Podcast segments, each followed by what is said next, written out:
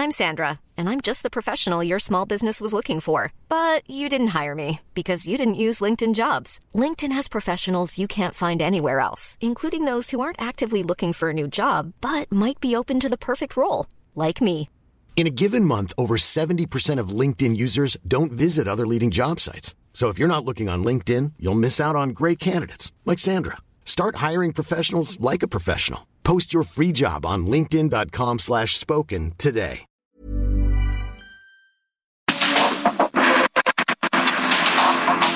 Porque el mundo actual no se entendería sin la economía, las finanzas y los negocios. Acompaña a Mario Maldonado, el columnista de negocios más joven y objetivo del periodismo financiero en su programa. Bitácora de negocios.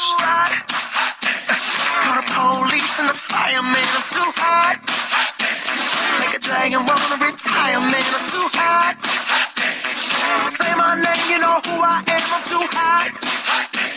And my band bought that money, break it down. Girls hit you hallelujah. Girls hit you hallelujah. Girls hit you hallelujah. Cause Uptown Funk don't give it to you. Cause Uptown Funk don't give it to you. Cause Uptown Funk don't give it to you. Saturday night and we in the spot. Don't believe me, just watch.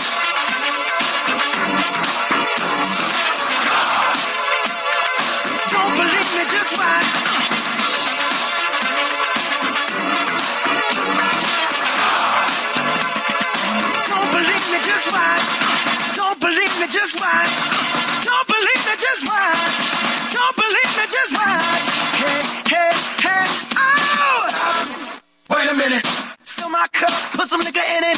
Take a sip, sign the check. Julio, get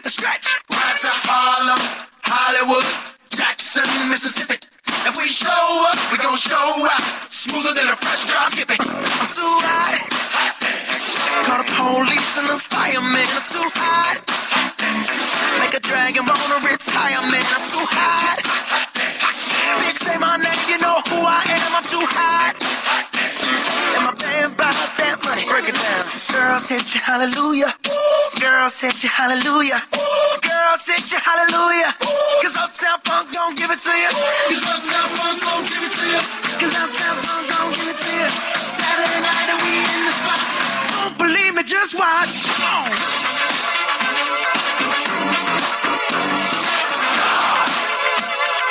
Don't believe me, just watch.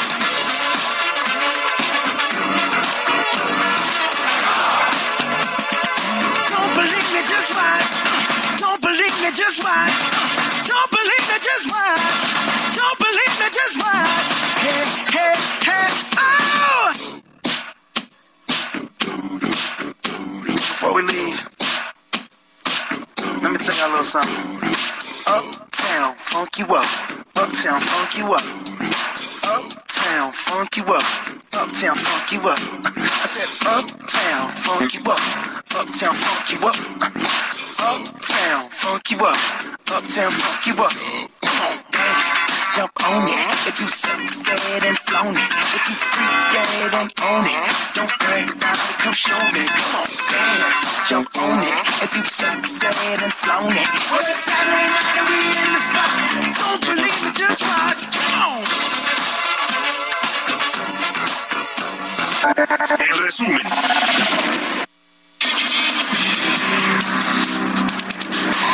presidente Andrés Manuel López Obrador aseguró en Palenque, Chiapas, que el aeropuerto de esta ciudad turística se va a modernizar y operará de nuevo con aviones de la nueva aerolínea del Ejército Mexicana de Aviación.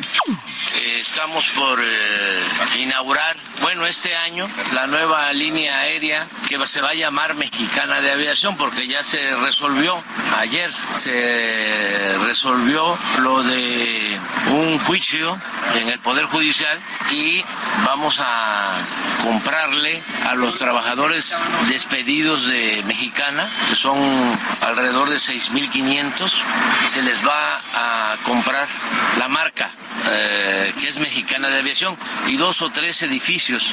La Embajada de Estados Unidos en nuestro país informó que los encuentros entre la embajadora Catherine Tai con autoridades de México y Canadá en Quintana Roo servirán para fortalecer lazos económicos y aprovechar la base que da el TEMEC para ser más competitivos, cuidar a la gente y generar certidumbre para fomentar las inversiones.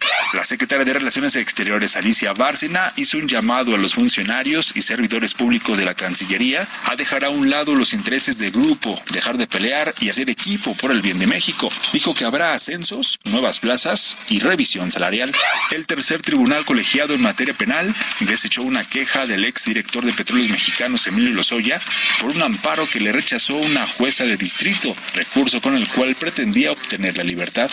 La industria automotriz consolidó un primer semestre con datos alentadores. Tanto las ventas como la producción y exportación de autos ligeros en México mostraron crecimientos anuales de entre el 10 y el 20%, lo que refleja un mayor dinamismo y recuperación en el sector.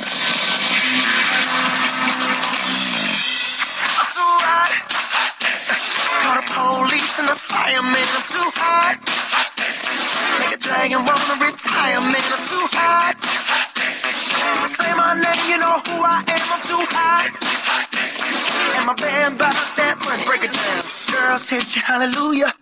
Girls hit you, hallelujah. Girls hit you, hallelujah. Cause Uptown Funk don't give it to you. ¿Qué tal? ¿Cómo están? Muy buenos días. Bienvenidos a Bitácora de Negocios. Soy Mario Maldonado y me da gusto saludarlos en este lunes, lunes 10 de julio del 2023. Estamos transmitiendo aquí en vivo en la cabina del Heraldo Radio. Muchas gracias por acompañarnos en punto de las seis que arrancamos este programa y escuchamos ya el resumen con Jesús Espinosa. Vamos a platicar de varios temas. Eh, hoy aquí en Bitácora de Negocios que arrancamos la semana vamos a hablar con Mariana Campos de la Organización México Evalúa como todos los lunes cada 15 días. Vamos a platicar sobre el desplome de los ingresos petroleros que le ha pegado al gasto y a la deuda de México y el tipo de cambio ha influido en este desplome de los ingresos. ¿Por qué? Pues porque el peso está más fuerte y el gobierno recibe eh, ingresos en dólares por la venta del petróleo, en fin, pero también por el tema de la producción y los precios a nivel internacional del petróleo. Vamos a hablar también con el maestro Julio César Cervantes, presidente de la Comisión Nacional del Sistema de Ahorro para el Retiro, el nuevo titular de la CONSAR, sobre pues los 26 eh, años que lleva este sistema de ahorro para el retiro y su implementación. Y, y también eh, viene una feria de Afores eh, el 20, del 20 al 23 de julio. Eh, vamos a platicar de esto y de otros temas que tienen que ver con el sistema de pensiones. Vamos a hablar también con Rafael García de la empresa TC Energía o TC Energía sobre un nuevo proyecto de un gasoducto en el sureste mexicano interesante, multimillonario, donde están asociados con la Comisión Federal de Electricidad. Estos canadienses, antes se llamaba TransCanada Energy, esta compañía, y se llama ahora TES Energía aquí en México. Le vamos a entrar a estos y otros temas. Eh, que están sucediendo en México y en el mundo. Así que quédense con nosotros en este lunes 10 de julio y vámonos, vámonos con otra cosa. Uptown up. Uptown. I said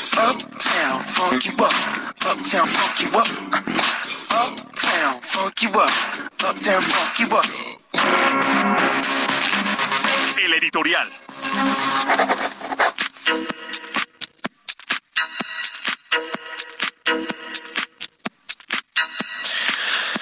Bueno, pues eh, en México el asunto económico, los indicadores de pronto diversos eh, o dispares más bien es, es más clara esa palabra para definir lo que sucede con la economía al cierre de la primera del primer semestre del año y sobre todo el seguimiento que se le ha dado puntualmente a la inflación en nuestro país, a los precios al consumidor, que en la segunda quincena de junio, ya lo comentamos la semana pasada, eh, por fin rompieron este piso de 5% por primera vez desde marzo del 2021.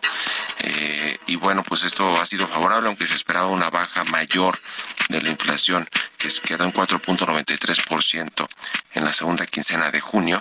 Eh, han bajado el precio de los energéticos, la inflación no subyacente ya tiene una tendencia claramente a la baja y esto pues ha eh, beneficiado el bolsillo de los mexicanos, pero está el tema del otro lado, las tasas de interés, ¿no? Que están en eh, bastante altas, niveles históricos de 11.25% en México y eso pues a su vez eh, también inhibe, restringe la solicitud de crédito pues para cualquier cosa, ¿eh? del crédito al consumo, de los créditos de nómina, los créditos hipotecarios, créditos automotrices. Hay unos que no han caído tanto, por ejemplo los hipotecarios que se mantienen todavía en buenos niveles, pero pues el resto del, del, sector crediticio sí se restringe cuando hay aumento de tasas de, de interés.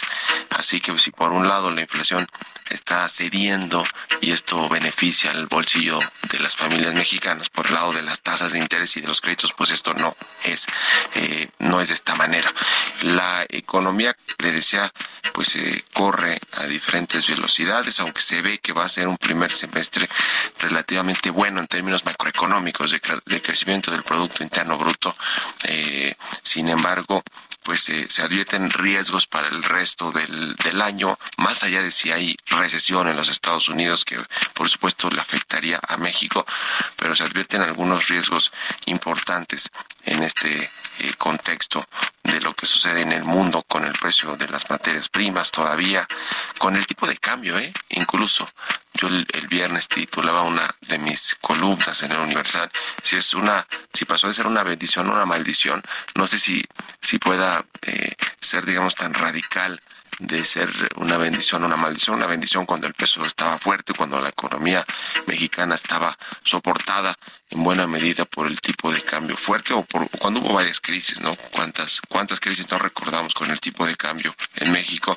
Y ahora pues eh, no necesariamente es una señal de, de, mucha fortaleza y estabilidad, un tipo de cambio fuerte, sobre todo porque el dólar reacciona más bien eh, eh, ante, ante el resto de las monedas, tanto de países desarrollados como de países emergentes, y, reacciona más bien a la, oferta y la demanda mundial de, de los dólares y al contexto de Estados Unidos particularmente, pero en México el tipo de cambio hoy ya no es necesariamente una bendición que esté fuerte porque le afecta a muchos sectores, como siempre lo decimos, ¿no? A los exportadores, a quienes reciben remesas en México, son más de cuatro millones, casi cinco millones de familias. Imagínense, eh, pues un peso fuerte, muy, muy apreciado, no les conviene tampoco al sector turismo, que llegan los turistas a gastar en dólares, en fin.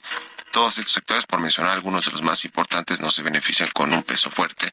Y entonces ahí vienen, ahí vienen las, eh, le decía, las, eh, las velocidades distintas a las que crece la economía y los indicadores como afectan o, perjudican, ¿eh? en su caso, a sectores en México.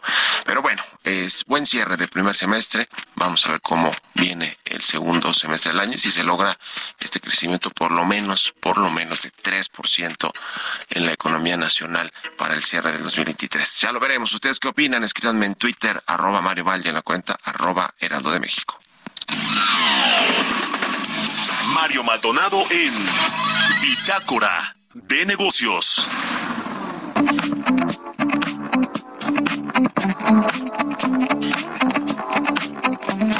Y bien, como todos los lunes, le decía, cada 15 días está con nosotros Mariana Campos. Ella es la directora general de México Evalúa. ¿Cómo estás, Mariana? Muy buenos días. Muy buenos días, Mario. Me da muchísimo gusto saludarte a ti y al auditorio. Igualmente.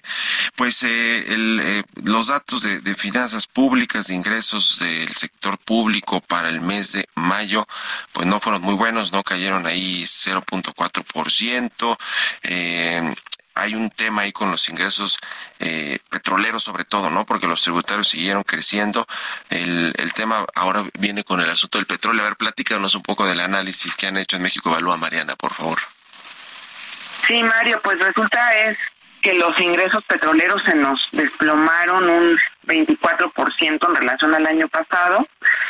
Y bueno, pues eh, lamentablemente los tributarios crecieron, pero no crecieron tanto como pues como nos hubiera gustado, solo un 3%, porque eh, pues no, no venían muy fuertes en los últimos meses. Entonces, pues yo creo que eso todavía no ha sido suficiente para, para darles vigor. El punto es que pues en conjunto caen los ingresos 0.4% a mayo. Eh, también traen un retraso importante en relación a los ingresos. y van atrasados en relación a lo que se esperaba Y eh, por un lado el, gasto crece ligeramente en relación al año pasado, un 2.5%. Sin embargo, también va eh, atrasado en relación al programa. Eh, con todo esto, Mario, lo, el dato que yo creo que destaca muchísimo es el crecimiento del déficit. Porque pues con un, una ligera caída en los ingresos y que todavía el gasto siguió creciendo un poco, aunque menos de lo esperado, de todos modos impactó el crecimiento del déficit, que fue de 126%. Eh, hay que aclarar que de todos modos el déficit está por debajo del programa y esto es porque Hacienda pues sí eh, se le aprobó un aumento en el déficit muy importante para 2023. Sí. Pero en relación a lo que se registró el año pasado, este déficit es bastante alto, ¿no? Entonces, pues yo creo que eh, nuestra estimación es que pues el déficit vuelva a estar este año alrededor de 4% del PIB. 4% es bastante pues elevado, sobre todo cuando iniciamos el sexenio con un déficit de, pues de, prácticamente 0%, ¿no? O superávit incluso, ¿no? O ese por lo menos era la intención, el objetivo del gobierno federal y obviamente pues ahora que no les alcanza el, los ingresos, eh, pues tienen que, recurrir a este, a este déficit. El tema del petróleo eh, tiene que ver con los menores precios a nivel internacional, con la menor producción y exportación, con el tipo de cambio, con, cuáles serían ahí los elementos a considerar. Sí, yo justo creo que los tres, Mario. O sea, la producción pues no está tan alta como se había establecido en el programa. También, obviamente, ha caído el precio ligeramente y también pues tenemos un, un menor valor, ¿verdad? En, en términos de, de los del dólar. El dólar este pues se venden en dólares. Sí, sí, sí. ¿no? Entonces está pasando como en todas las exportaciones, Mario. Por eso es interesante esto el tipo de cambio, ¿no? Que como que en México tenemos una adoración a que el peso se eh, esté evaluado, o sea, esté en una en un buen nivel, pero bueno, tiene ventajas y desventajas como ya se ha explicado muchas veces y bueno, una de las desventajas es que mm, nos entran finalmente menos dinerito por los por el petróleo. Entonces yo creo que esos factores pegaron y por eso es que eh, los ingresos petroleros se, se desplomaron. Eh, pero bueno, pues Mario, este es además, recordemos, un año preelectoral. Entonces eh, no es el mejor contexto, ¿no? Para, para apretar aún más el gasto y mucho menos para pensar en una reforma fiscal. Sí, no, no, no, eso quizá el próximo gobierno, si, si es que se anima. Eh, ¿Tú crees que, que, hay que, tendrá que ajustar el, el tema del presupuesto eh, para este año el gobierno más adelante o, o, va a ir saliendo ahí con, ah, pues digamos, al paso con, mes con mes? Pues ya lo ha ido ajustando, porque en realidad, aunque creció en relación, un poco en relación al año pasado, está muy abajo del programa. Entonces, por lo menos ya lo ha ido ajustando en relación a lo que planeaba. Eh, esa, es, esa es la realidad ya al día de hoy, ¿no? Entonces yo creo que sí van a ir cuidando, eh, quizás no tanto en, en, términos de que a lo mejor no baja este este déficit eh, de 4%, pero yo supondría que lo van a cuidar para que no crezca más allá del 4, pero porque pues, tú sabes, el 4% para México eh, es, es de buen tamaño. Pues ahí está el tema, ya los estados le siguen pasando también la factura, ¿no? Que, que tienen menos menos ingresos. En fin, muchas gracias. Sí, sí, sí. también los estados, van a cortos y las participaciones. pues bueno, Mario. Gracias, querida Mariana. Un abrazo y, y buen inicio de semana. ¿De qué? Hasta luego. Que estés muy bien. Es Mariana Campos, directora general de la Organización México Evalúa. Seis con veinte minutos. Vamos con Roberto Aguilar. Economía y mercados. Roberto Aguilar ya está aquí en la cabina del Heraldo Radio. Mi querido Robert, buenos días. ¿Cómo estás, Mario? Me da mucho gusto saludarte a ti y a todos nuestros amigos. Fíjate que el INEGI acaba de dar a conocer la encuesta de viajeros internacionales correspondiente al mes de mayo, donde justamente subieron en términos anuales 9.3% los turistas internacionales, que también, bueno, este es un sector que puede verse favorecido por la debilidad cambiaria. Y esto, bueno, también otra de las caras de la fortaleza del tipo de cambio. Mientras tanto, te comento que los mercados bursátiles asiáticos y también de Europa cotizaban de manera dispar, ya es que, ya que un una lectura inesperadamente baja de la inflación china puso de, relieve los problemas de su economía. Las cifras de los precios al consumo chino mostraron una caída en junio prácticamente sin cambio con respecto al año anterior, mientras que los precios al productor se hundieron aún más en territorio negativo. El resultado, que fue más bajo de lo esperado, implica que hay mucho margen para relajar aún más la política monetaria, pero también pone de manifiesto el reto al que se enfrenta China para reflotar su economía y evitar una espiral deflacionista. Fíjate, interesante porque ahí el tema de la baja de la inflación tiene que ver por una menor de, pues demanda y esto indica un indicador de la debilidad justamente de la economía asiática. También te comento que esta semana también hay datos importantes sobre los precios al consumo en Estados Unidos que según las previsiones mostrarán que la inflación general se desaceleró a su nivel más bajo desde principios de 2021. Una tasa, Mario, de 3.1%. Este dato se va a dar a conocer el miércoles frente al 9.1% de un año anterior.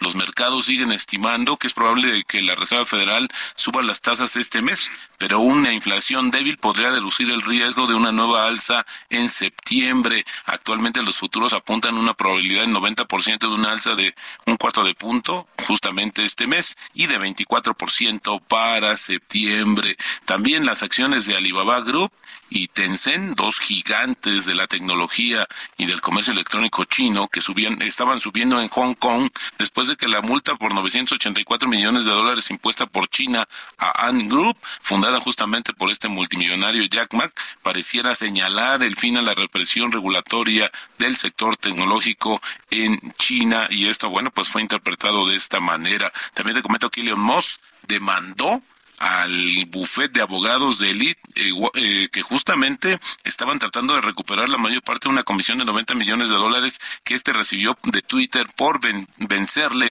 en su primer intento de comprar la empresa de redes sociales por 44 mil millones de dólares. Ahora sí, peleándose también en estos terrenos. Y León, más de una veintena de bancos centrales de economías emergentes y avanzadas tengan monedas digitales en circulación a finales de la década, según un estudio publicado hoy por el Banco de Pagos Internacionales, el que preside justamente el ex secretario de Hacienda y ex gobernador del Banco de México, Agustín Carstens. El tipo de cambio, Mario, cotizando en estos momentos en 17.13 Así es como está cotizando justamente la moneda mexicana. 17.13, bueno, pues eh, no lejos del piso que ya rompió de los del, de los 17 pesos, no, bueno, de los se fue a los 16.9 arribita, eh, pero bueno, eh, sigue fuerte el peso, ¿no? ¿Cómo le fue el fin de semana, Robert? Pero fíjate que sí, efectivamente, después de ese de que haya perforado esta este piso de los 17 pesos por dólar, el viernes justamente a los datos, eh, y bueno, con los datos más bien de inflación, de, de empleo en Estados Unidos, pues sí hubo, se empezó a mover de manera muy volátil el tipo de cambio. De hecho, llegó a tocar niveles de 17.39 y luego se fue regresando, pero bueno, en fin, yo creo que también va a haber un periodo de volatilidad fuerte mañana, el miércoles con este dato de la inflación y ver conforme se acerque la fecha para la reunión de política monetaria de la Reserva Federal, que está prácticamente descontado un alza de un cuarto de punto, pues ver qué sucede en los siguientes meses. Buenísimo, gracias Roberto Aguilar, nos vemos a ratito en la televisión. Al contrario, Mario, muy buenos días. Sigan a Roberto Aguilar en Twitter, Roberto AH, vámonos a la pausa, regresamos. En un momento continuamos con la información más relevante del mundo financiero en Bitácora de Negocios con Mario Maldonado. Regresamos.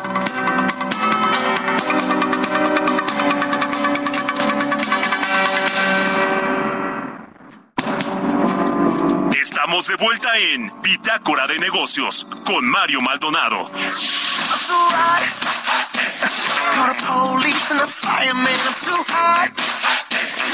A dragon wanna retire, man, I'm too hot. Say my name, you know who I am, I'm too hot. And my band bought that money, break it down. Girls hit you, hallelujah. Girls hit you, hallelujah. Girls hit you, hallelujah. Cause Uptown Funk don't give it to you. Cause Uptown Funk don't give it to you. Cause Uptown Funk don't give it to you. Saturday night and we in the spot. Don't believe me, just watch. just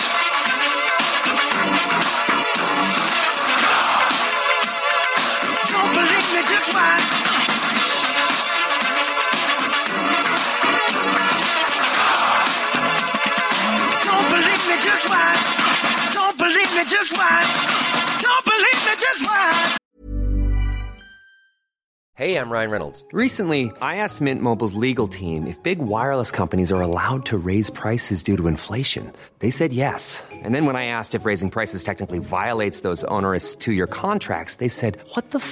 Are you talking about, you insane Hollywood ass?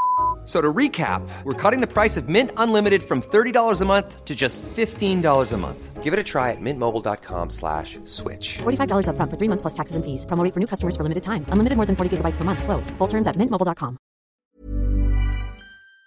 Don't believe me, just watch. Hey, hey, hey, oh. Ya estamos de regreso aquí en Bitácora de Negocios. Son las 6 de la mañana con 31 minutos, tiempo del centro de México. Y regresamos escuchando un poquito de música antes de irnos con la información en esta segunda mitad del programa. Estamos escuchando a Bruno Mars y a Mark Ronson. Se llama Uptown Funk esta canción. Y esta semana escuchamos canciones de, de las, de las colaboraciones musicales más exitosas de las últimas décadas, según el portal Sound Park. Y es el caso de esta, del británico Mark Ronson con el estadounidense Bruno Mars. Y sí, pues es una canción que apenas uno escucha los primeros segundos de esta canción y ya sabe, sabe cuál es, ¿no? Fue muy, muy conocida en su momento. Se lanzó en el, en el 2014, ya tiene sus años. Pero bueno, sin duda una de las mejores colaboraciones de las últimas décadas, esta de Uptown Funk. Vámonos al segundo resumen de noticias con Jesús Espinosa.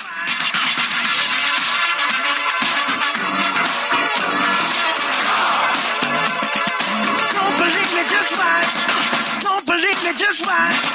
Don't believe me, just watch. Don't believe me, just watch. Hey, hey, hey, oh!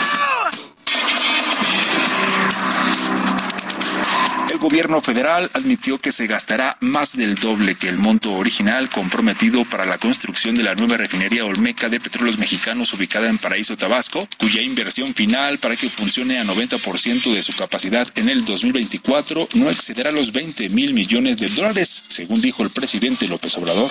El gobierno federal lanzó una nueva declaratoria de utilidad pública para eventualmente expropiar 94 predios de propiedad privada que pasarán a formar parte del tren de los cuales ocho se encuentran en Quintana Roo.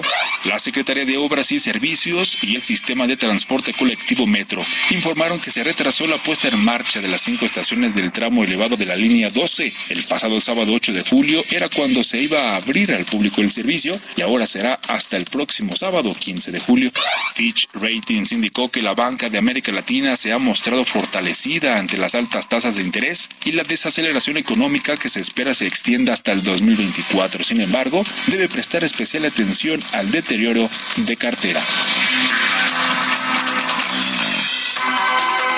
Entrevista.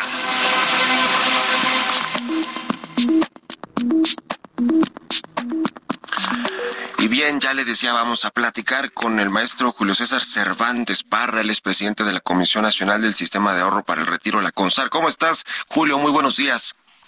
Hola, ¿qué tal, Mario? Muy buenos días. Muy buenos días a tu auditorio. Gusto saludarte. Pues se, cumplieron 26 años de el pues sistema de ahorro para el retiro, de la creación e implementación de este eh, sistema. Fue esto el primero de julio eh, y pues hay muchos cambios, ¿no? Ha, cambiado completamente en, en, poco más de década y media, de dos décadas y media, perdón, eh, el, este sistema de ahorro para el retiro. A ver, platícanos tú que, aunque aunque llegaste a finales de mayo a, a la pues eh, obviamente con todo el conocimiento que tienes, pues cuáles han sido los principales cambios, cómo estamos ahora, para bien, creo yo, en, en el tema de las AFORES. Gracias, Mario. Sí, como tú sabes, eh, las AFORES eh, se han colocado como uno de los principales intermediarios financieros del país. El saldo de los recursos que actualmente están administrando ya supera 5.5 billones y esto eh, equivale en montos de activos financieros del, del sistema a más del 30% del ahorro interno del país. Es importante recordarle a tu auditorio, a los trabajadores en general, que más de la mitad de estos recursos corresponden a rendimientos que, que han venido obteniendo las, las CIFORES y en ese sentido pues tranquilizar a los trabajadores porque todo ese recurso permitirá financiar sus, sus pensiones. Ahora más a corto plazo es sí es importante destacar los logros que ha venido eh, 2020. Eh, comentarte que de no haberse realizado la reforma que habría tenido sus primeros pensionados a partir del año 2022, eh, hubiéramos esperado ya con datos reales únicamente 4.000 pensionados, pero gracias a la reforma que permitió una disminución en las semanas mínimas para obtener la pensión garantizada y que también hizo un incremento de la pensión garantizada, tenemos ahora más de 61 mil pensionados.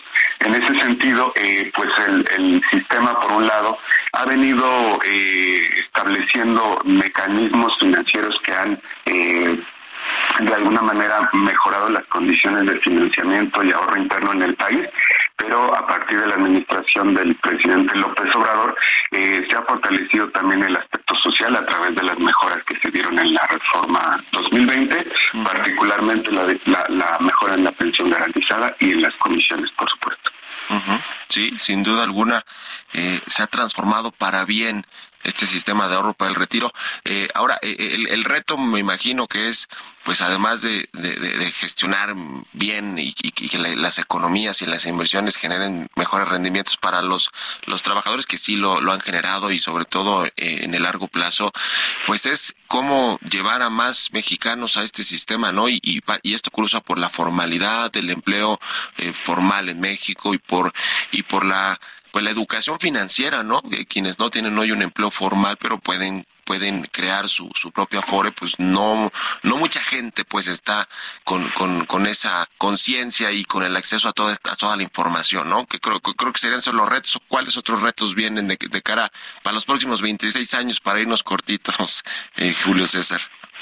Sí, creo que das en el clavo. Están los retos por dos lados. Por un lado está eh, atender todos los elementos que en el mercado laboral eh, limitan la acumulación del ahorro o la afiliación de los trabajadores al Seguro Social. Y por otro lado está el reto de la educación financiera. Y precisamente en ese aspecto de educación financiera, tanto las administradoras como la CONSAR hemos venido trabajando en diversos elementos. Hace poco más de un mes lanzamos el Censo de Educación Financiera y Previsional pero ahora lo que nos ocupa es la organización de la Feria de las Afores, en donde me gustaría invitar a tu público para que asistan al Zócalo de la Ciudad de México del 20 al, 23. Vamos a tener una feria eh, precisamente con ese énfasis en, en, educación financiera, pero donde también van a poder realizar diversos trámites. Creo que es una oportunidad única para tu auditorio, para que sepan eh, cuánto tienen ahorrado, eh, qué necesitan en un futuro para tramitar una pensión. ¿Qué, otras cosas van a ver precisamente en esta feria de Afores que se va a llevar a cabo en el Zócalo de la Ciudad de México del 20 al 23 de, de julio?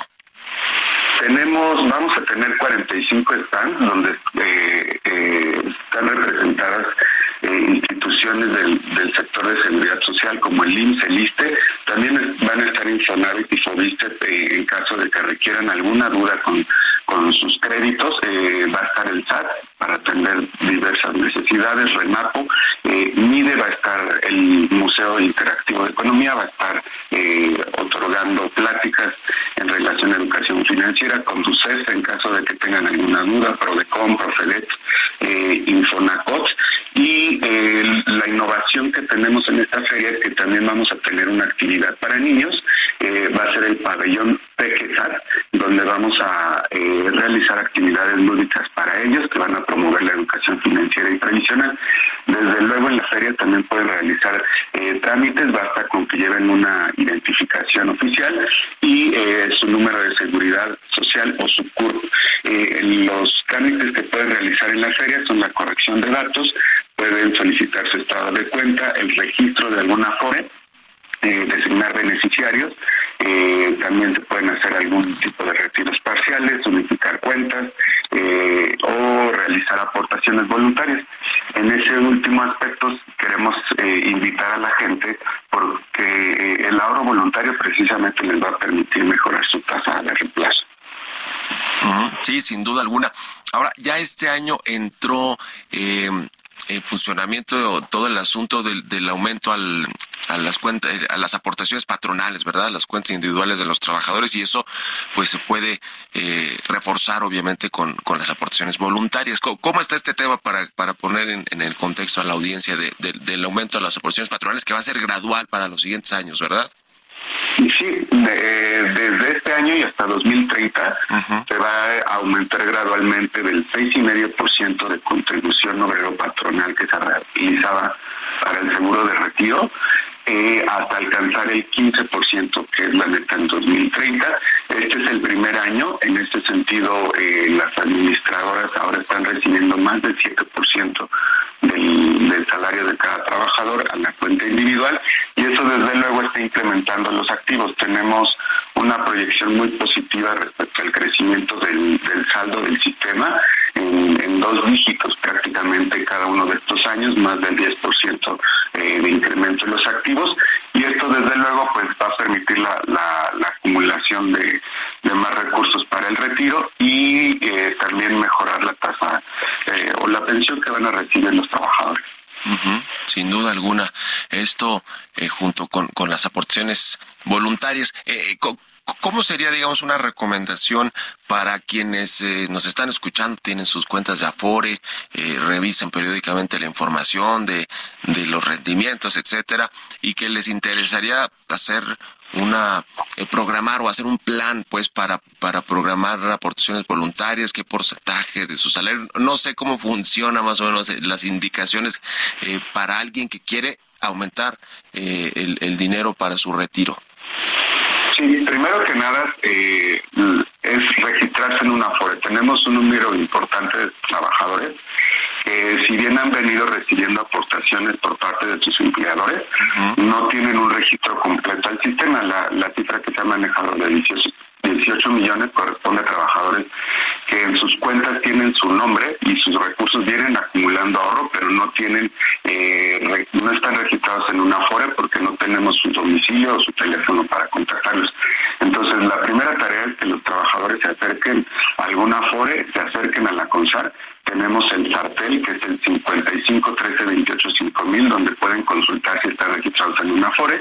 Y a partir de ese primer registro, eh, la, siguiente tarea sería realizar la descarga de la aplicación Afore Móvil, que es una aplicación eh, muy sencilla como bancaria, digamos que te permite tener ahí toda la información de tu cuenta. Puedes bajar eh, el estado de cuenta, consultar tu saldo, tanto de retiro como de vivienda, y también es la puerta para hacer aportaciones voluntarias. Eh, para aportaciones voluntarias tenemos eh, un canal físico a través de diversas tiendas de conveniencia eh, y supermercados y también tenemos un canal digital que se puede aprovechar a través de esquemas de microahorro que te permiten realizar consumos como ir al cine o este comprar el café diario o donas eh, entre otras cosas, y estos canales de microahorro voluntario te permiten eh, ahorrar sin tener, eh, eh, pues sin que lo sientas, ¿no? sí, pues muy interesante, pendientes de lo que suceda con esta Feria de Afores 2023 del 20 al 23 de julio en el Zócalo de la Ciudad de México. Y pues estamos en contacto, Julio César Cervantes, presidente de la CONSAR, muchas gracias por estos minutos y muy buenos días. Muchas gracias, Mario. Buenos días a todos. Que estés muy bien. Hasta luego. Seis con cuarenta y cuatro minutos de la mañana. Vámonos con las historias empresariales. Historias empresariales.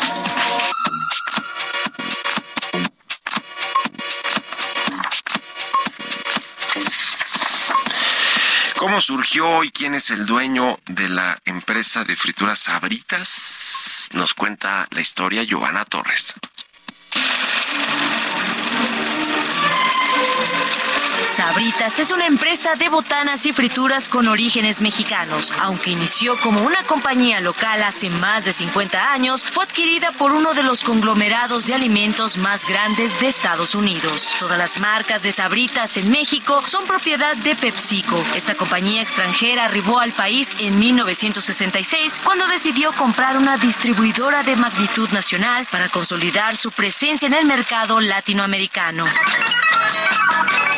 A pesar de que ahora pertenece a un enorme grupo alimenticio, Sabritas inició como un pequeño negocio en la Ciudad de México e incluso su fundador solía repartir las mercancías utilizando bicicletas como medio de transporte.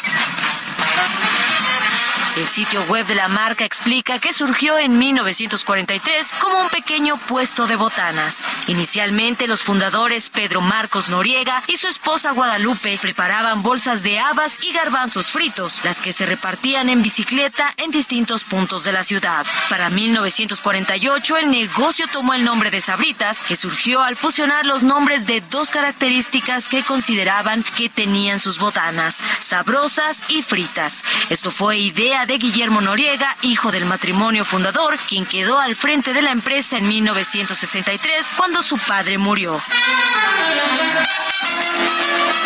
En 1965, Sabritas ya era una marca consolidada en varias regiones del país. Por esta razón, un año después, PepsiCo decidió adquirirla a través de su reciente incorporada filial Frito Lay.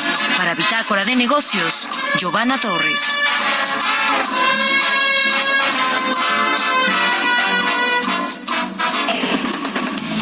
Bitácora de negocios con Mario Maldonado.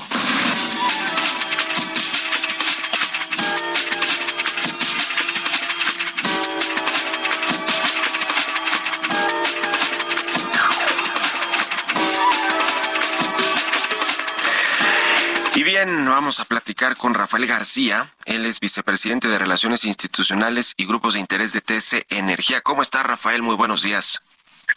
Hola, Mario. Muy buenos días. Qué gusto saludarte. Muchas gracias por, el espacio.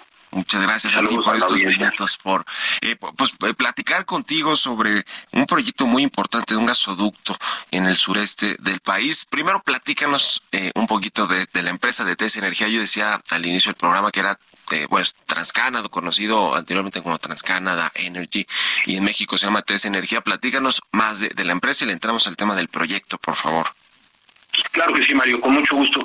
Mira, TC Energía, como se conoce en México antes TransCanada, en Estados Unidos se le conoce como TC Energy, eh, somos la empresa de infraestructura energética más importante de América del Norte. Tenemos en, a nivel mundial un market cap de más de 120 billones de dólares americanos. Eh, cotizamos en la Bolsa de Toronto y en la Bolsa de Nueva York. Tenemos cerca de 7.500 eh, empleados a, nivel mundial. Manejamos el 25% del gas natural en América del Norte tenemos alrededor de 72 años de, historia a nivel mundial. Para México, pues brindamos diferentes eh, soluciones de energía. Tenemos más de 30 años en México, alrededor de 550 empleados y actualmente una inversión de 6 mil millones de dólares que con la nueva inversión del proyecto que vamos a platicar, vamos, a, vamos a pasar los 10 mil millones de dólares en nuestro país.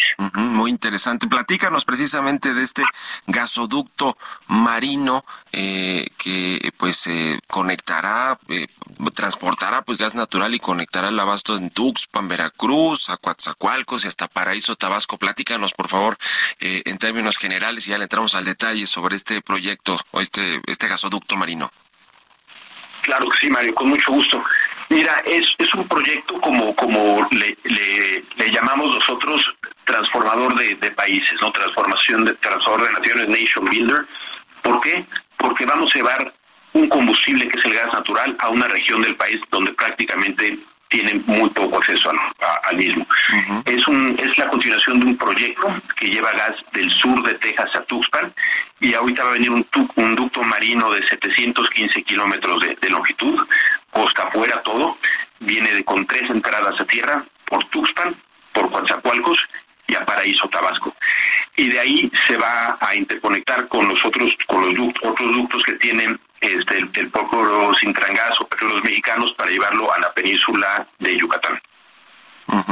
Muy interesante, más de 700 kilómetros para traer gas natural de Texas al, al sureste mexicano, que como bien nos dices, pues eh, el asunto para detonar las industrias, las economías regionales, pues entre algunos otros factores, uno de los más importantes es tener acceso al gas, ¿no? Para que haya industria, para que haya eh, servicios y negocios que vayan a instalarse a, estos lugares. Y es un poco la idea también de, del crecimiento de esta zona con pues con los proyectos que ya sabemos que están eh, del gobierno federal, ¿no? El caso del Tren Maya, de la refinería, de Dos Bocas, del corredor transísmico, eh, digamos de alguna manera va a apoyar a todos esos proyectos y a la región a la región del, sureste mexicano.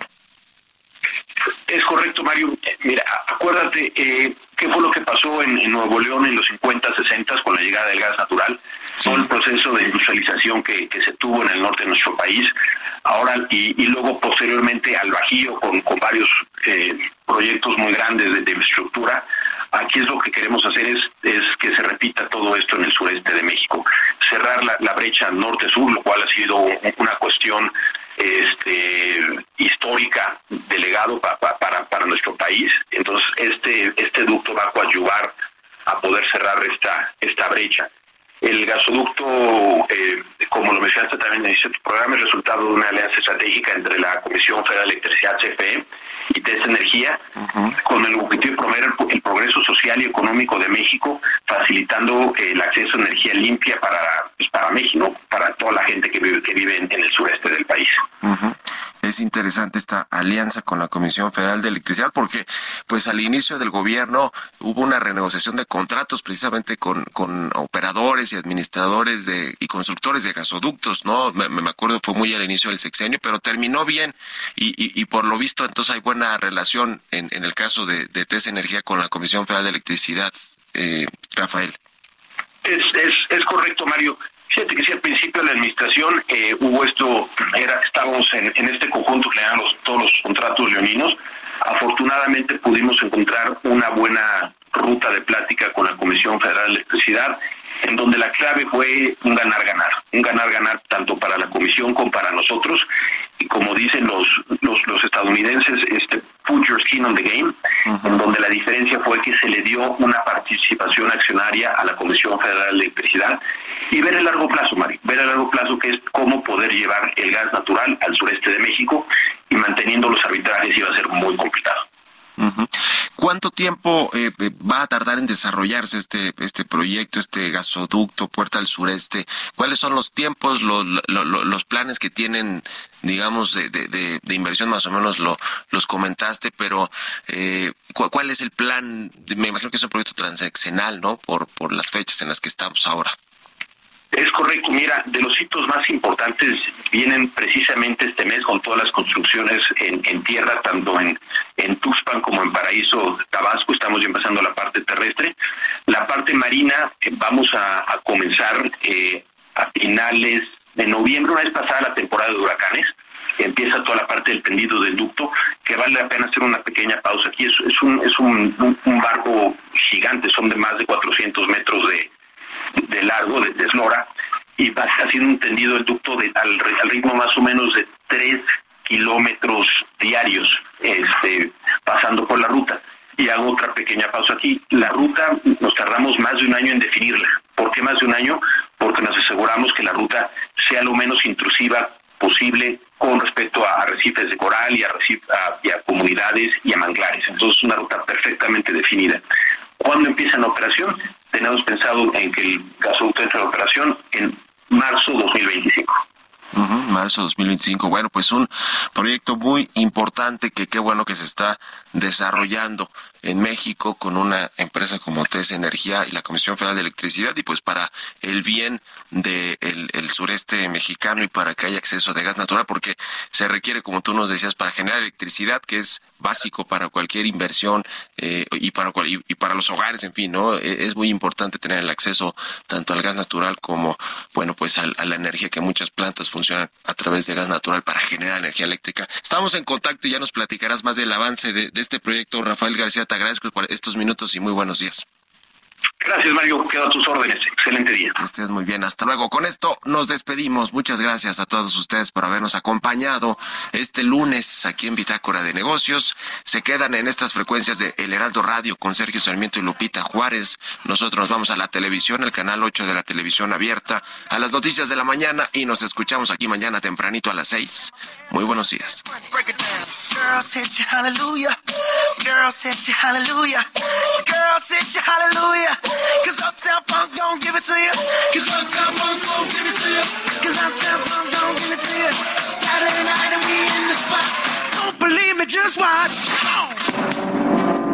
Esto fue Bitácora de Negocios con Mario Maldonado.